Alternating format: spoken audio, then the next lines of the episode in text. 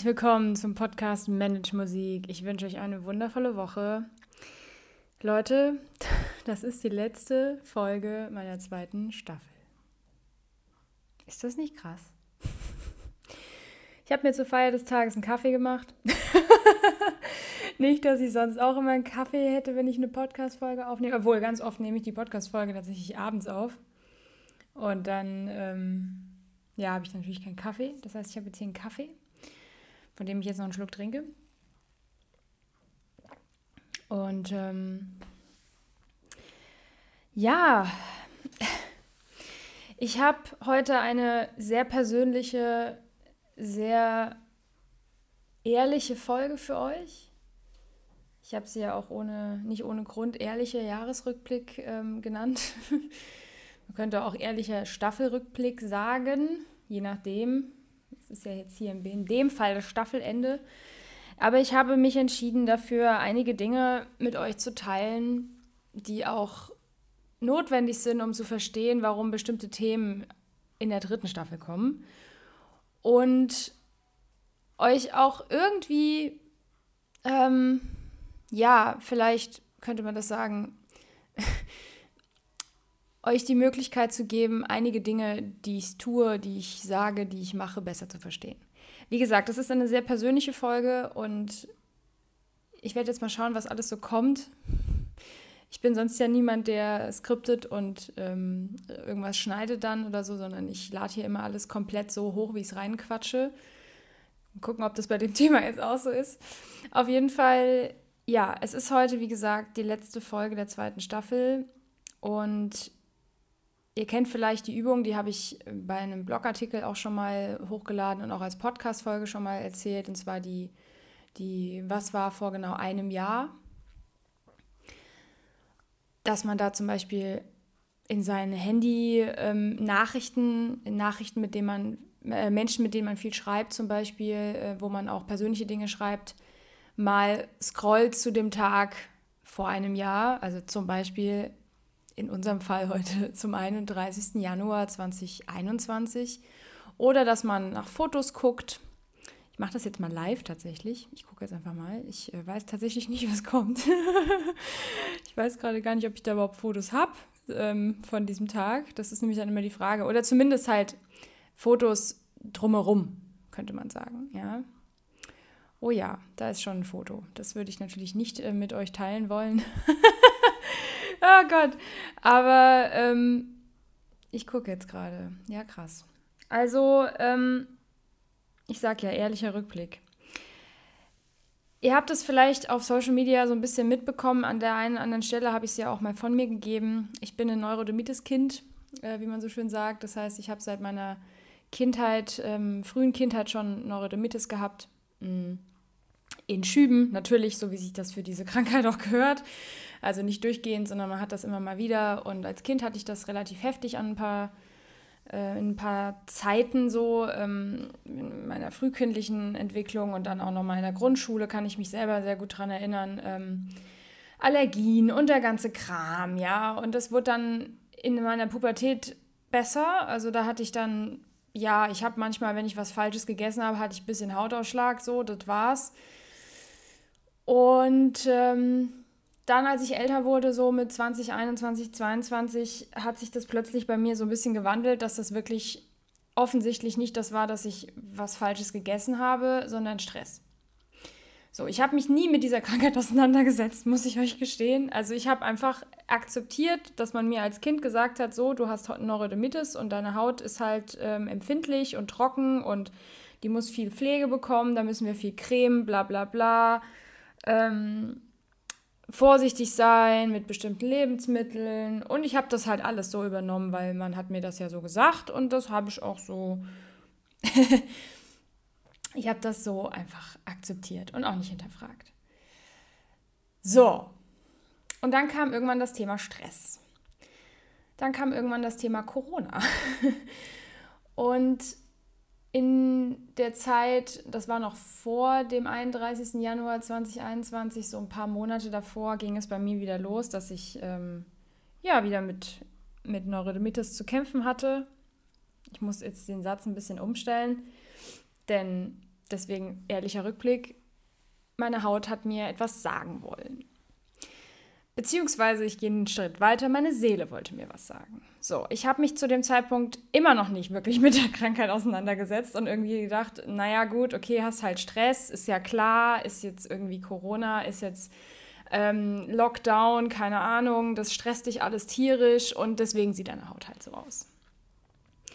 Leute, ich rede nicht davon, dass ich in den Ellbeugen oder an den, an den Ellenbogen so ein bisschen rote Flecken habe, so wie ihr das vielleicht schon mal von Menschen gesehen habt, die ähm, Neurodermitis haben. Vielleicht habt ihr Menschen in, im Umfeld, vielleicht seid ihr selbst betroffen davon, deswegen spreche ich da heute auch so offen drüber. Vielleicht habt ihr selber oder Schuppenflechte, was auch immer, also so eine Art Hauterkrankung, wo man eigentlich heutzutage ziemlich sicher sagen kann, es ist eine psychosomatische Erkrankung, sprich man hat einfach auf seelischer Ebene was ähm, entweder runtergeschluckt oder nicht bearbeitet oder es kommt was hoch und es zeigt sich dann auf der Haut. Wir sagen nicht ohne Grund, Haut ist, die, ist der Spiegel der Seele.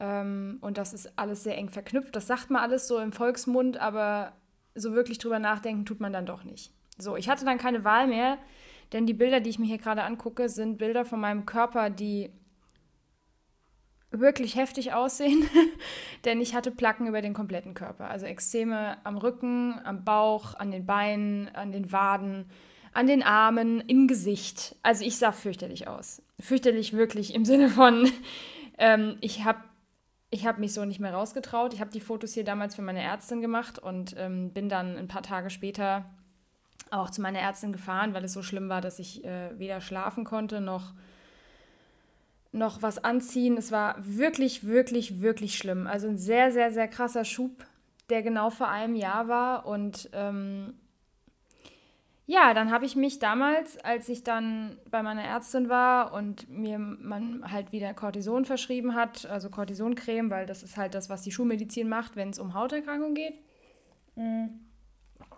Und ähm, ja, das habe ich dann auch genommen. Das wurde dann natürlich auch relativ schnell wieder besser, ist ja klar.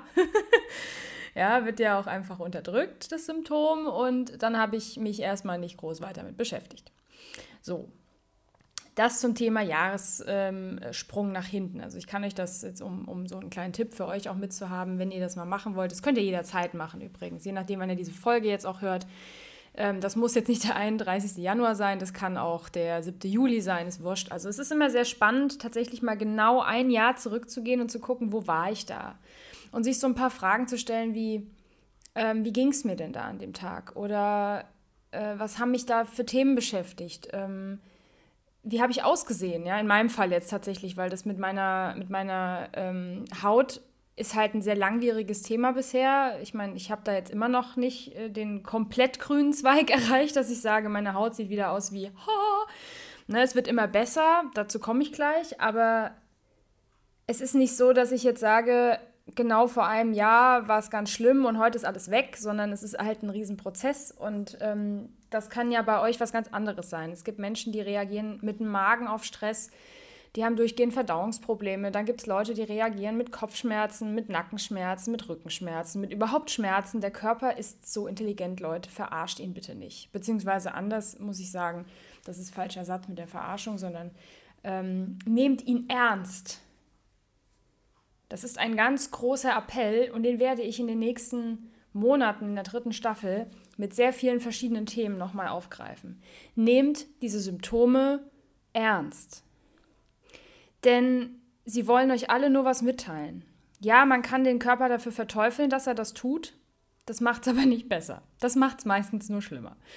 So, und ich habe genau dasselbe gemacht. Ja, um auf meine Geschichte da jetzt zurückzukommen. Ich habe mich geärgert. Boah, es hat mich so angekotzt, dass es wieder so schlimm wurde. Und dass es so schlimm war, dass ich wirklich gedacht habe, das gibt's doch nicht. Ich habe noch nie so schlimm ähm, äh, diese, diese Ekzeme am Körper gehabt, auch so großflächig. Und dann hat mein Hautarzt mich damals gesehen und hat gesagt, sagen Sie, ähm, wann hatten Sie Ihr letztes Konzert? Und ich so, äh, vor einem Jahr. Und dann meinte er, ja, dann brauchen wir nicht weiter zu reden. Das ist definitiv psychosomatisch. Wir können gerne einen Allergietest machen, aber ich gehe davon aus, dass das Psyche ist und kein größerer Zusammenhang zur Ernährung oder so oder dass sie was Falsches gegessen haben. Wir haben dann Allergietest gemacht, es kamen noch ein paar Sachen raus, auf die ich dann verzichtet habe und es wurde auch ein bisschen besser. Aber weg ist es nicht gegangen. Ja, und dann habe ich mich wieder erstmal ein paar Monate, dann war ja noch Lockdown, ne? letztes Jahr um die Zeit war Februar, März, April, Mai, habe ich Online-Unterricht gegeben. Und ich habe ständig, wenn meine Haut schlimmer wurde, es wurde dann mal wieder besser und dann wurde es wieder schlimmer. Das ist bei solchen Erkrankungen oft der Fall. Also so Stresssachen kommen oft dann in Schüben und dann kommen sie heftig. Und ähm, dann habe ich ja, mich damit beschäftigt, habe Selbstfürsorge betrieben, habe ähm, hab mir tolle äh, Bademeersalz und solche Geschichten, habe mir haufenweise teure Cremes gekauft, so wie das bei vielen ist, die dieses Hautthema haben und ja, habe damit gedacht, naja, das wird jetzt schon wieder weggehen. Es ging nicht weg. so, und dann habe ich irgendwann gemerkt, ich habe mich ja schon länger, das wisst ihr auch, das kriegt ihr ja auch hier mit, weil ich hier ganz viel darüber spreche und das wird in der dritten Staffel auch mehr werden, über Glaubenssätze, über Auflösung von Traumata, über ähm, Ängste, über Sorgen, über all diese Themen habe ich mich natürlich durchgehend auch beschäftigt. Ne? Ich habe dann in der Zeit auch zeitgleich die Rise Up and Shine Uni von Laura Seiler zum dritten Mal gemacht letztes Jahr. Ich mache sie gerade zum vierten Mal. Also jetzt mache ich sie gerade ähm, quasi als Wiederholung vom letzten Mal. Ich habe jetzt nicht den neuen, die neue, ähm, ähm, neuen Schwung mitgenommen, sondern ich habe ja hier die Aufzeichnung und ich mache das jetzt einfach nochmal in meinem Tempo. Ähm, das heißt, ich habe mich die ganze Zeit auch auf spiritueller Ebene und auf persönlichkeitsbildender Ebene weiterentwickelt und, und ähm, habe Erkenntnisse gesammelt über meine Haut. Und dann irgendwann, ich kann euch nicht genau sagen wann, kam so diese Erkenntnis von, okay, das hat eindeutig was mit der Psyche zu tun, aber das hat nicht nur was mit einem Lockdown und Corona zu tun, sondern das sind noch andere Themen. Ich werde heute nicht über diese Themen alle sprechen, keine Angst, da wollen wir nämlich übermorgen noch hier sitzen.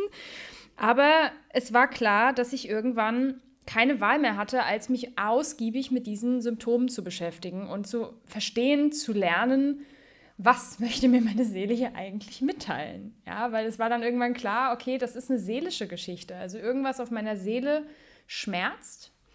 Und ähm, ich bin ein großer Fan von Rüdiger Dahlke. Falls ihr den nicht kennt, ähm, googelt den mal. Ja, ist ein Naturheilkundearzt und ein Fastenarzt und ich äh, faste auch seit über Jahr, also drei Jahren schon intermittierend, also Kurzzeitfasten und auch mal Fastenwochen und so.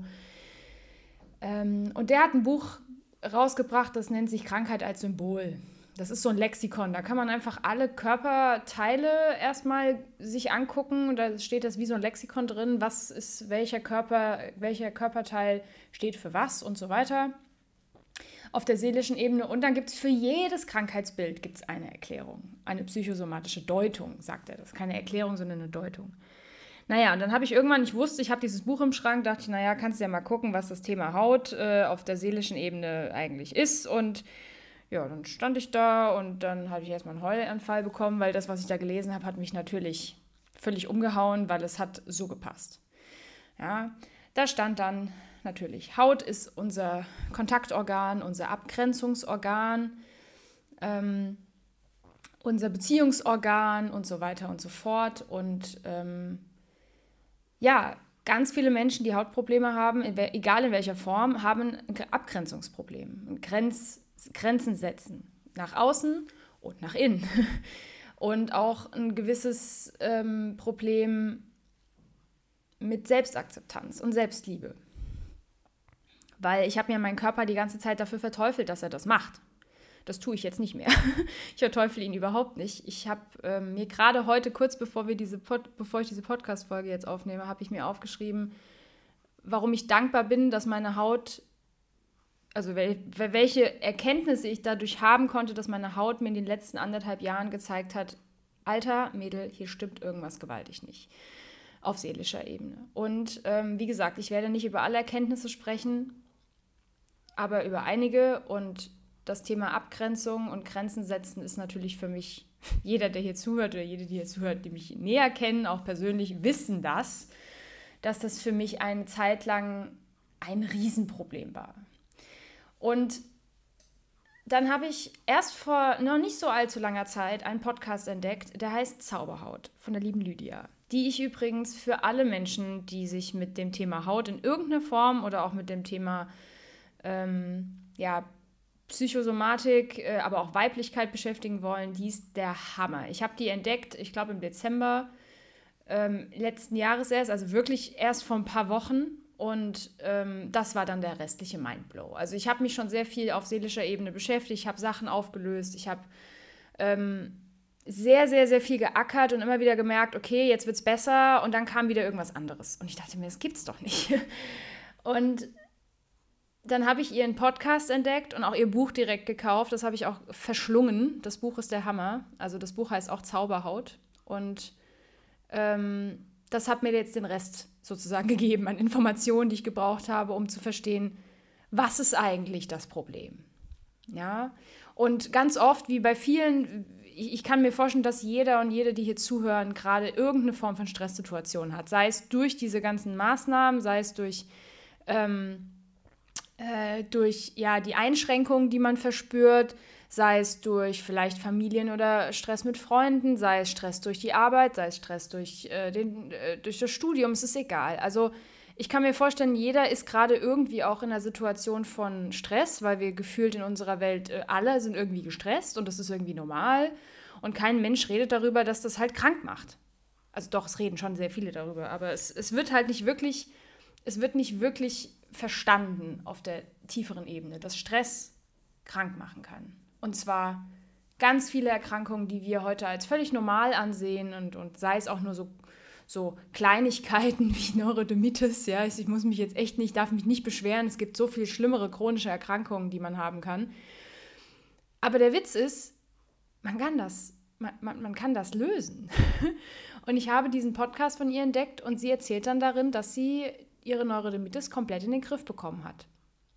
Vor sechs Jahren oder sieben Jahren. Und äh, dass sie dann irgendwann angefangen hat, darüber zu bloggen, Podcasts, so ein bisschen wie ich hier den Manage Musik Podcast und den Blog aufgebaut habe, hat sie das halt zum Thema Haut und äh, Neurodermitis. Und ich habe diesen Podcast erstmal gesuchtet, da habe ich, ihr glaubt nicht, wie viel ich geheult habe in der Zeit, weil ich ganz oft was gehört habe, weil sie was gesagt hat und ich dachte so, oh Gott, ja, ja, also ich hatte eine Erkenntnis nach der anderen und mir wurde auf einmal ganz, ganz schlagartig klar, was hier eigentlich das Thema ist. Und ähm, natürlich ist Stress ein Riesenauslöser dafür, dass, ähm, dass egal was auch immer man für Stresssymptome habt, was ihr vielleicht habt, vielleicht ist es auch äh, Migräne, ja, ähm, dass Stress immer natürlich ein Riesenpunkt ist. Aber dass da auch ganz viele Sachen unterbewusst sein können, die dazu führen, dass es nicht besser wird. Und der absolute Knackpunkt war für mich, dass ich verstanden habe, das teile ich jetzt hier auch ganz ehrlich mit euch, dass ich verstanden habe, dass ich gar nicht gesund werden wollte. Jetzt werde ich gerade ein bisschen emotional. Ich brauche einen Schluck Kaffee. Hm. ich habe verstanden, dass ich gar nicht gesund werden wollte, nicht im Sinne von mein Bewusstsein wollte schon. Also in meiner bewussten Ebene dachte ich die ganze Zeit, ich möchte endlich, dass das weg ist, dass meine Haut wieder gesund ist, dass meine Haut sich wieder schön anfühlt, dass ich mich wieder wohl in meiner Haut fühle, dass es meiner Seele gut geht. Ich wollte das alles auf bewusster Ebene. Aber da gibt es sowas Nettes, das nennt sich Unterbewusstsein. Darüber habe ich ja schon öfter gesprochen. Das wird auch Thema werden in der dritten Staffel. Und das habe ich, glaube ich, in der letzten oder vorletzten Folge gesagt. 95 Prozent unserer Gehirnaktivität läuft unterbewusst ab.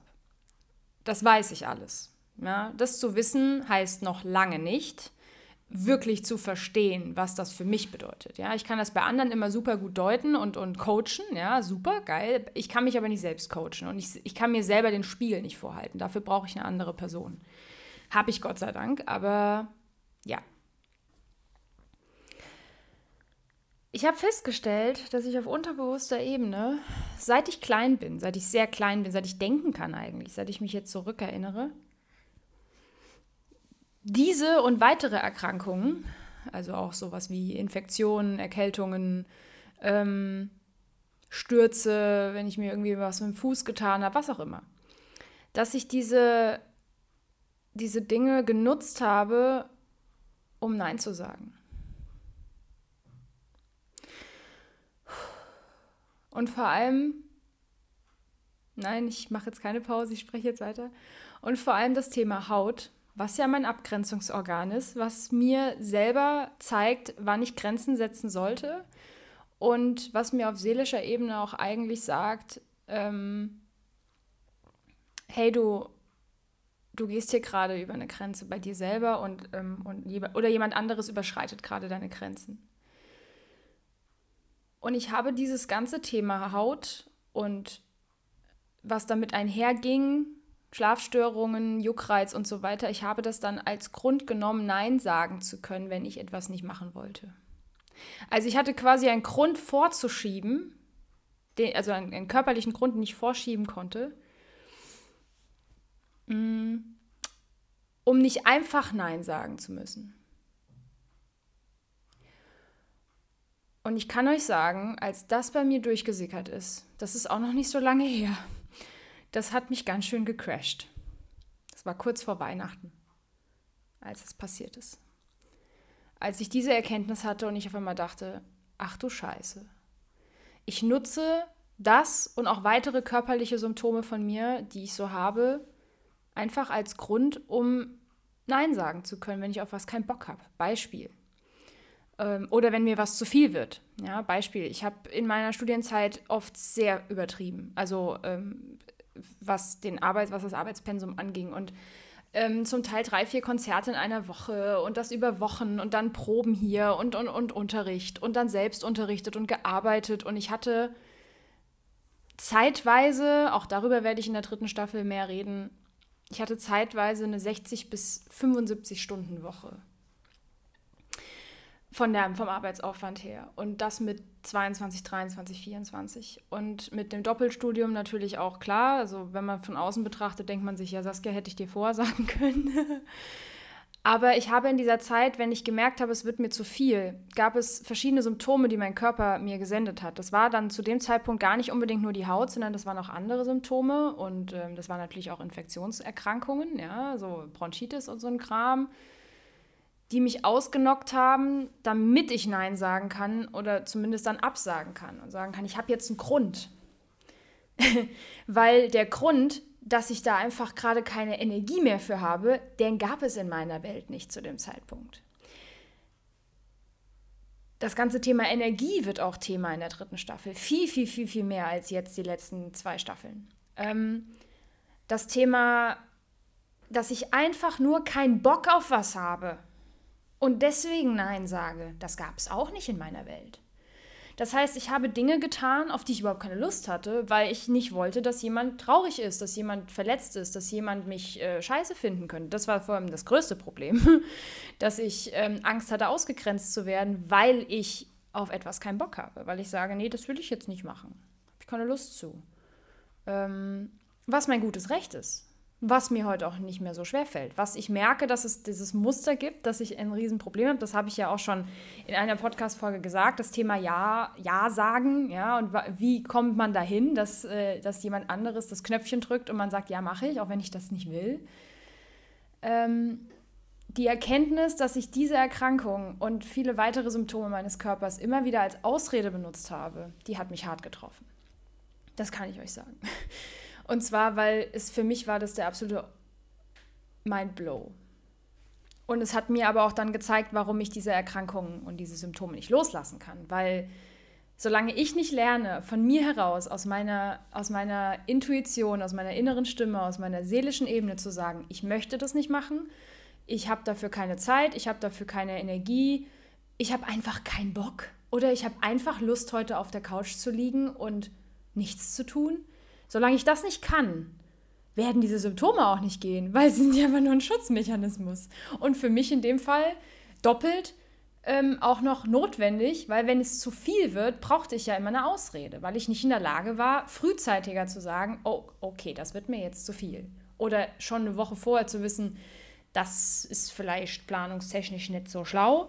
Und schon im vorherigen Modus zu sagen, ich reduziere mal was für nächste Woche. Ich sage schon mal zwei, drei Sachen frühzeitig ab und sage, hey, du, das schaffe ich doch nicht, lass uns das in zwei Wochen machen. Das konnte ich einfach nicht. Also letztes Jahr um die Zeit konnte ich das nicht. Ähm, ich habe das auf sehr, harte, auf sehr harte Art und Weise lernen müssen. Ja, viele Leute kennen das. Manche lernen ähm, halt einfach nur durch Schmerz. Ich bin so eine Person, die einige Erkenntnisse in ihrem Leben durch nur sehr schmerzvolle Phasen ähm, erkennen konnte. Ja, gut, man kann auch sagen, gut, hättest du auch auf weniger krassem Wege kennen, äh, äh, erkennen können, weiß ich nicht. Denke ich gar nicht drüber nach, weil wenn man es dann durch hat und die Erkenntnis da ist, kann man auch rückblickend sagen, okay, es war zwar sau scheiße, aber es war notwendig und ich bin dankbar dafür, dass es passiert ist. Ich bin heute am 31. beziehungsweise ich nehme es jetzt ja nicht am Montag auf, aber ich gehe jetzt mal heute einfach von diesem Tag aus, wo ihr das überwiegend hört. Ich bin heute an dem Punkt, dass ich sagen kann, ähm, ich bin dankbar dafür, dass meine Haut mir diese Symbole gezeigt hat, diese Symptome, diese, dieser Hilfeschrei. Ich gehe noch einen Schritt weiter. Das war für mich auch ein Mindblow. Rüdiger Dahlke hat dazu mal ein Video gemacht oder eine Podcast-Folge und da hat er das gesagt, bei Hauterkrankungen meinte er, ja, das ist, ähm, die Seele schlägt aus. Die Seele hat irgendein Problem, irgendein Thema und die schlägt aus.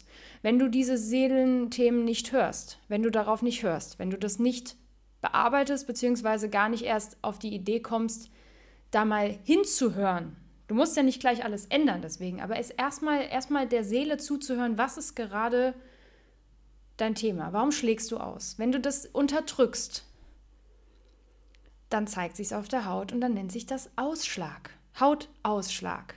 Das heißt, die Seele schlägt dann nicht mehr nur innerlich aus, sondern sie zeigt es quasi förmlich auf der Haut, indem sie dort ausschlägt und sagt, Schätzelein, hier ist gerade was im Unrein, beziehungsweise hier sind wir gerade in Disbalance. Kannst du dich bitte mal darum kümmern? Und das habe ich lange nicht verstanden, dass das eigentlich am Ende des Tages die Erkenntnis war, die ich brauchte, um auch wirklich Besserung und auch einen Weg einzuschlagen, wo ich weiß, dass ich in vielleicht ein paar Monaten, vielleicht aber auch schon in ein paar Wochen, je nachdem, das kommt ein bisschen noch drauf an, was noch so hochkommt, aber ich kann komplett symptomfrei werden das geht. Auch das habe ich überhaupt nicht in, in, in äh, Erwägung gezogen auf unterbewusster Ebene, dass das möglich ist, dass ich wieder komplett in den Zustand zurückkommen kann, in dem ich mal war. Hauttechnisch jetzt, ne? aber dem Fall auch seelisch. Und diese wundervolle Lydia von diesem Zauberhaut-Podcast hat so ihr Mantra, was sie immer wieder sagt, was für mich mittlerweile ein Glaubenssatz ist, den ich auch glaube, der noch nicht komplett unterbewusst abgespeichert ist, aber den ich mir jeden Tag mehrfach 15, 20 Mal sage, ich darf gesund sein. Ich darf gesunde Haut haben. Ich brauche diesen, diese Symptome nicht mehr, um auf meine seelischen Themen zu hören. Ich brauche die Haut nicht mehr als Ausrede, um Nein zu sagen. Ich brauche, jetzt werde ich wieder emotional, aber es ist okay, es ist okay. Ähm, ihr habt mich ja auch hier schon anderweitig emotional gehört. Puh, ähm, ich brauche das alles nicht mehr, um zu verstehen, was, mein, was meine Seele mir sagen will, was mein Körper mir sagen will, sondern ich höre darauf. Ich brauche das nicht mehr. Und ich darf demnach auch komplett gesund und vital und fit sein und trotzdem an meinen Seelenthemen weiterarbeiten. Ist ja nicht so, dass nur weil die, ich sag mal, die Haut wieder gut aussieht, ist es ja noch lange nicht so, dass alles durch ist an Themen. Aha, ich werde mein Leben lang an den Themen rumdoktern. Mhm. Oder es werden neue Themen entstehen. Das ist immer so. Das ist auch okay.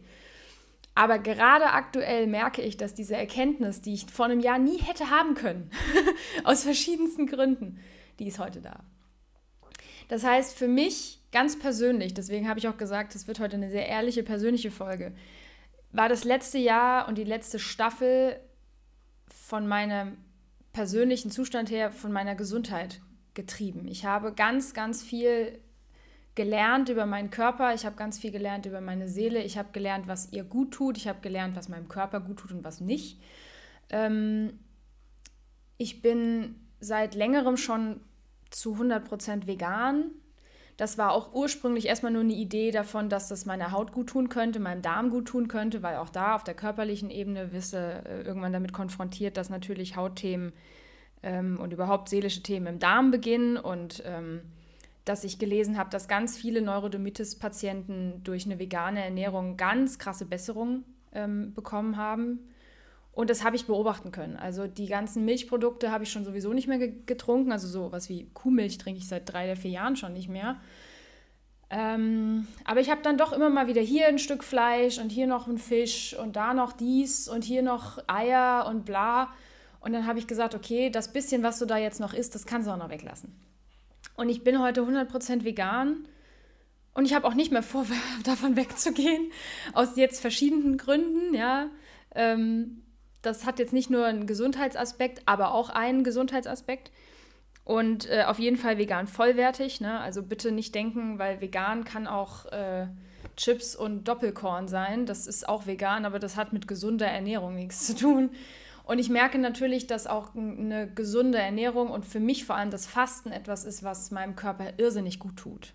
Also auch mich von Dingen zu lösen im Sinne von, wenn ich dann mal irgendwie so einen 22-Stunden-Fastentag habe, also dass ich wirklich über den Tag nur trinke, ähm, Tee und, und, und äh, grüne Shakes und solche Dinge, wo ich merke, wie gut es meinem Darm tut, wie gut es meinem Körper tut. Ich entgifte total gut. Das mache ich nicht ständig. Die meisten Tage der Woche mache ich das so 16 Stunden, dass ich halt abends dann irgendwie um sieben oder so zu Abend esse oder um acht und am nächsten Tag frühestens um zwölf, ein Uhr Mittag esse und eigentlich nicht frühstücke, nicht frühstücke, vielleicht einen Proteinshake morgens trinke, aber das war's.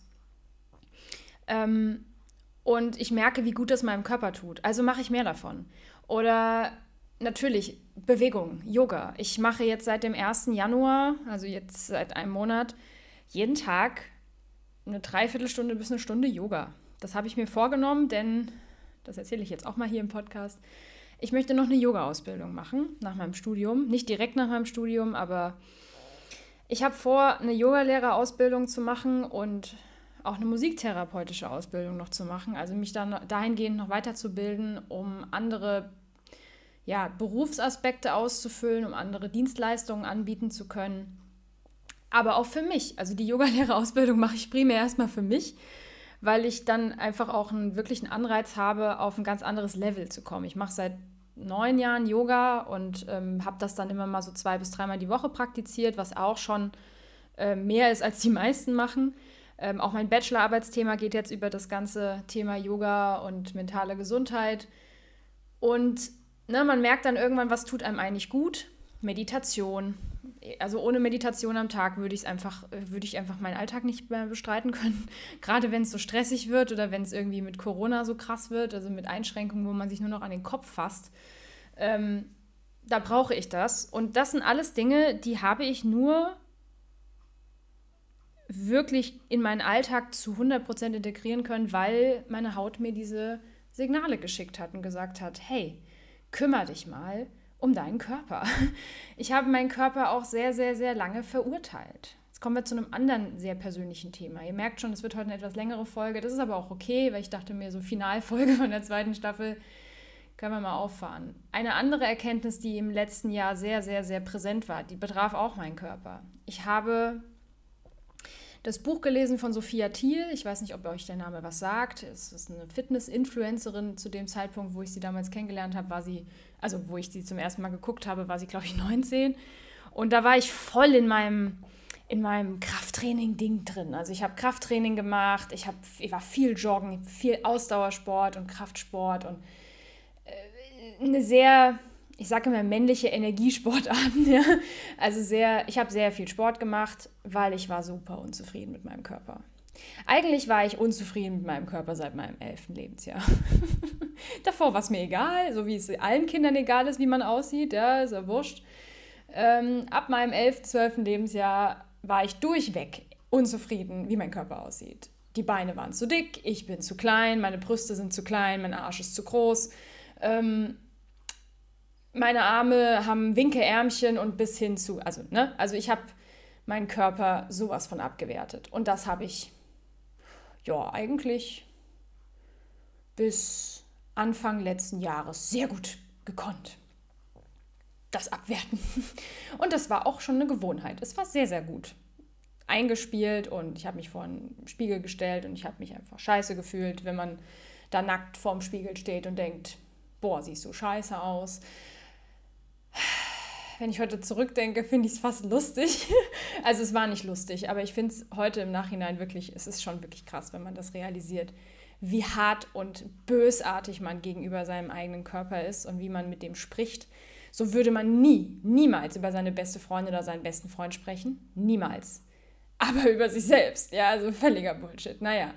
Und ich habe dann irgendwann das Thema eben auch an, bin ich angegangen, das Thema Körper.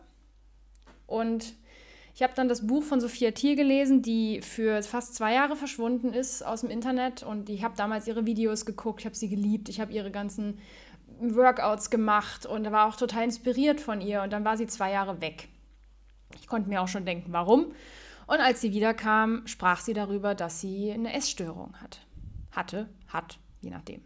Ich kann euch das Buch sehr empfehlen, mm, falls ihr vor allem das Thema Körper und Essen auch also ich könnte mir vor allem Frauen vorstellen, die hier zuhören. Vielleicht habt ihr das Problem ja auch, was ich hier gerade beschreibe.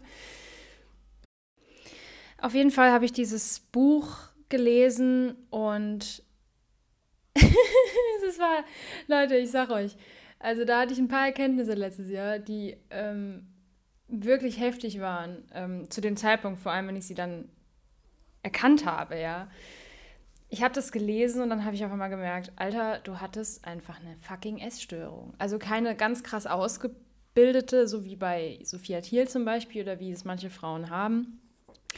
Ich hatte auch keine Bulimie. Also wenn jetzt alle Leute denken so, hä, ist das irgendwie... Nein, ich hatte keine Bulimie. Ähm, ich hatte auch keine Fressattacken. Das ähm, in der Form tatsächlich nicht aber ich hatte ein irrsinnig krankhaftes Verhältnis zu Essen. also so kann man das schon mal sagen. Also ich hatte, ich hatte ein absolutes Kontrollierbedürfnis.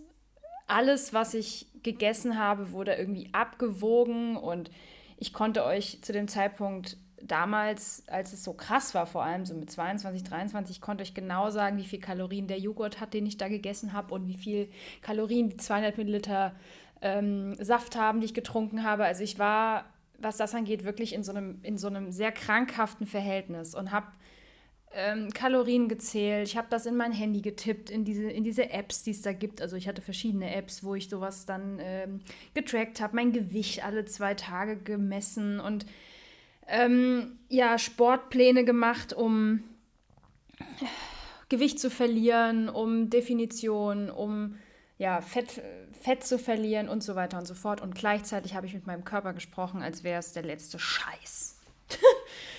und ich habe dann irgendwann in meiner Therapie, die ich damals ja ähm, angefangen habe, den Grund für, oder zumindest den, den Startschuss von dieser krankhaften Beziehung zu meinem Körper entdeckt. Den werde ich jetzt nicht erzählen, das äh, äh, seid, seid, so lieb und äh, ver versteht, dass ich darüber jetzt nicht sprechen will, aber über die Erkenntnis kann ich sprechen. Ich habe erkannt, wo das herkommt, ähm, wie das zusammenhängt und dann habe ich plötzlich verstanden, Alter, du beh behandelst deinen Körper wie Scheiße. Ja. und gleichzeitig habe ich mir mit diesem ganzen Thema äh, Sport und Ernährung eingeredet, ich würde ja was für meinen Körper tun. Habe ich ja auch irgendwie. Aber es war halt ein krankhaftes Verhältnis. Es war auch ein krankhaftes Verhältnis zu Sport. Also ich war jetzt nicht so eine krasse äh, Extremsportlerin in dem Sinne. Es gibt ja auch manche Menschen, die übertreiben das auch krass. Ähm, ich spreche jetzt nicht von Ultramarathonläufern, die haben da auch einfach Bock, aber es gibt ja Leute, die wirklich einfach krankhaft sieben Tage die Woche Sport machen. Und ähm, ja, da habe ich dann gemerkt, okay, du hast ein Problem, ein ernsthaftes Problem, was das angeht. Denn ich muss das erstmal auf der, auf der seelischen Ebene lösen. Da sind wir wieder bei dem Thema. Da war es jetzt nicht die Haut, die mir das gezeigt hat, sondern da war das einfach diese Erkenntnis mit, wow, du, du hast Sport und Ernährung und all das halt missbraucht, um ja, um zwar meinen Körper irgendwie zu definieren und, und schöner zu machen oder wie auch immer, aber jetzt kommt's, da kam dann die nächste Erkenntnis, ich habe das nicht für mich gemacht. Kein bisschen. Ich habe meinen Körper nicht für mich definieren wollen oder für mich schlanker werden wollen, sondern für andere, für, für Menschen von außen, ähm, die mich dann so sehen. Also ich habe das gemacht, um zu beeindrucken, um Anerkennung zu bekommen, um gesagt zu bekommen, hey, dein Körper sieht aber toll aus. oder, oder hey, hast du abgenommen und so weiter und so fort. Es ist so lustig, wenn ich da jetzt drüber nachdenke. Es ist echt krass, wenn man das mal in dem Moment, wo einem das klar wird, es ist so schmerzhaft. Das kann ich euch sagen. Vielleicht kennt ihr auch diese Art von Erkenntnisse, wo man sich so denkt, boah, fuck, scheiße. Aber wenn man so jetzt ein Jahr oder ein Dreivierteljahr später darauf zurückblickt und denkt, wow, wo ich jetzt bin. Ähm, denn das allererste, was ich dann gemacht habe, war erstmal meinem Körper ähm, diesen ganzen Scheiß zu entziehen und zu sagen, okay, ich mache den Sport. Das hat auch lange gedauert, aber ich mache den Sport nicht, um zu definieren, um Leistungen, und das war auch so ein Leistungsding, ne? so dieses Joggen auf Zeit und ich muss bestimmte Zeiten erfüllen. Ich habe irgendwann angefangen zu sagen, okay, du machst jetzt erstmal gar keinen Sport mehr für ein paar Wochen und guckst, äh, guckst wie das ist. Und du trackst auch nicht deine, deinen Kalorienhaushalt und den ganzen Scheiß lässt du mal weg. Und habe über einen langen Zeitraum irgendwann gemerkt, okay, ich möchte Sport machen, damit es mir gut geht. Ich möchte Sport machen, damit sich mein Körper gut fühlt. Ich möchte Sport machen, damit mein Körper leistungsfähig ist. Das hat mich erstmal Monate gekostet, das umzuschalten, zu sagen, okay, wenn ich joggen gehe, dann ist es nicht notwendig, dass ich mein Handy mit Runkeeper, sorry, Hashtag Werbung unbezahlt, das war aber die App, mit der ich gelaufen bin, ähm, dass Runkeeper an ist oder dass meine, meine Apple Watch irgendwie meine Zeit trackt und meine Distanz trackt, sondern ich kann auch einfach rausgehen, ohne alles, ohne Musik, ohne Handy und einfach eine halbe Stunde joggen und habe was für mich getan. Ich habe früher gedacht, wenn ich es nicht tracke, dann, dann ist es nicht, äh, dann, dann zählt es nicht. So, so krasse Glaubenssätze hatte ich zu dem Thema für mich. Ne? Das habe ich überhaupt nicht für mich gemacht, sondern Hauptsache, ich konnte das später dann in so eine App eintragen. Und das hat mich lange, lange Zeit gekostet, bis ich irgendwann wirklich in diesem Zustand war von, ich mache den Sport für mich, für meinen Körper, für meine Seele, für, für den Ausgleich, für Stressabbau, für ähm, auch Vitalität und natürlich auch irgendwie dafür, dass er schön aussieht. Und jetzt kommt's, aber weil ich für mich schön aussehen möchte. Nicht, weil ich für irgendwen anders schön aussehen möchte oder schlank sein möchte. Dasselbe mit der Ernährung. Ich bin ja dann irgendwann auf vegane Ernährung umgestiegen und äh, auch mit dem Fasten in der Kombination mit veganer, pflanzlich vollwertiger Ernährung, da nimmt man ab. Ja, aber nicht mehr, weil ich das so wollte und weil ich mich ständig auf die Waage gestellt habe und weil ich alles abgewogen habe, sondern weil das einfach von selber kam. Ich habe einfach von selbst abgenommen und ich habe es erstmal nicht mal mitbekommen. Ich habe es irgendwann mitbekommen, weil meine Klamotten alle nicht mehr gepasst haben, vor allem meine BHs. Ne, Mädels, ihr kennt das, wenn man abnimmt. Das Erste, wo man abnimmt, ist an den Brüsten. Verdammte Scheiße, ey. Das ist so ätzend. Man denkt, so kannst du nicht woanders abnehmen. Nein.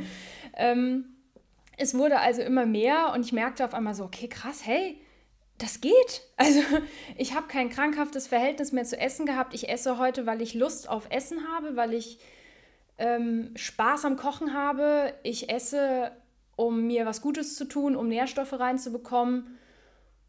Und nicht mehr, ich lasse auch nichts mehr weg, weil ich denke, oh nee, das kannst du dir jetzt nicht leisten oder so. Das habe ich auch ganz viel gedacht. Boah, nee, du kannst die Schokolade jetzt nicht essen, weil das geht direkt auf die Hüften. Den Satz habe ich so oft gesagt. Das geht direkt auf die Hüften. Ähm, meine Hüften sehen sehr schön aus jetzt. also ich habe da auch einen sehr langen Weg hinter mir und da war es zum Beispiel so, dass es einfach eine komplette, komplette Transformation meines inneren Glaubenssatzes, Glaubenssätze über meinen Körper sein musste. Und ich kann heute aus vollstem Herzen und Überzeugung sagen, ich liebe meinen Körper so, wie er ist. Und wenn mir jemand, wie vor kurzem auch wieder, kam dann jemand, ein Bekannter, der mich schon lange kennt, der mich gesehen hat, boah, Saskia, krass, du hast voll abgenommen, das sieht, das sieht gut aus. Und ich habe gesagt, Dankeschön. Und er hätte es auch nicht sagen können. Es war mir egal. Also ich habe mich gefreut natürlich über das Kompliment, aber es war, es war nicht notwendig. Ich hätte es nicht gebraucht, weil ich sage es mir jeden Tag, wenn ich vor dem Spiegel stehe. So wie ich vor einem Jahr mit meinem Körper gesprochen habe, wie mit einem Stück Scheiße, so stehe ich heute vorm Spiegel und denke mir, du hast einen wunderschönen Körper, der hat so viele tolle Aufgaben, die er jeden Tag für mich ausführt, auch vor allem innen, ja, nicht nur auf der Haut, sondern innen, jeden Tag so viele Dinge, die er tut für mich, dass ich überhaupt in der Lage bin, das zu tun, was ich tue, dass ich schreiben kann, dass ich Flöte spielen kann, dass ich Klavier spielen kann, dass ich diesen Podcast für euch aufnehmen kann. Da ist mein Körper dran schuld, dass ich das kann. Ansonsten würde ich hier wie so eine äh, fließende Materie rumhängen, ja. Also, Und ich stehe mich vor einen Spiegel und denke, wow, was für ein toller Körper, was für ein toller Mensch. Und das sagen zu können, glaubt mir Leute, das hat mich Jahre Arbeit gekostet, aber ich sitze jetzt hier am Ende meiner zweiten Staffel und ich habe diesen Podcast natürlich auch teilweise so ein bisschen wie so eine Art äh, Selbsthilfegruppe, Teilzeittherapie für mich verwendet an ein paar Stellen, wo ich Sachen nochmal aufgearbeitet habe, indem ich sie euch erzählt habe, um euch zu inspirieren, aber gleichzeitig auch, um es mir nochmal von der Seele zu reden, ja. Und ich bin jetzt gerade so richtig, oh, ich merke gerade, wie meine Herzensenergie auffährt. Und ich möchte jetzt hier einen Punkt machen, einfach weil ich merke, ich könnte jetzt noch fünf Stunden weiter erzählen, weil ich hatte noch 8000 andere Erkenntnisse im letzten Jahr.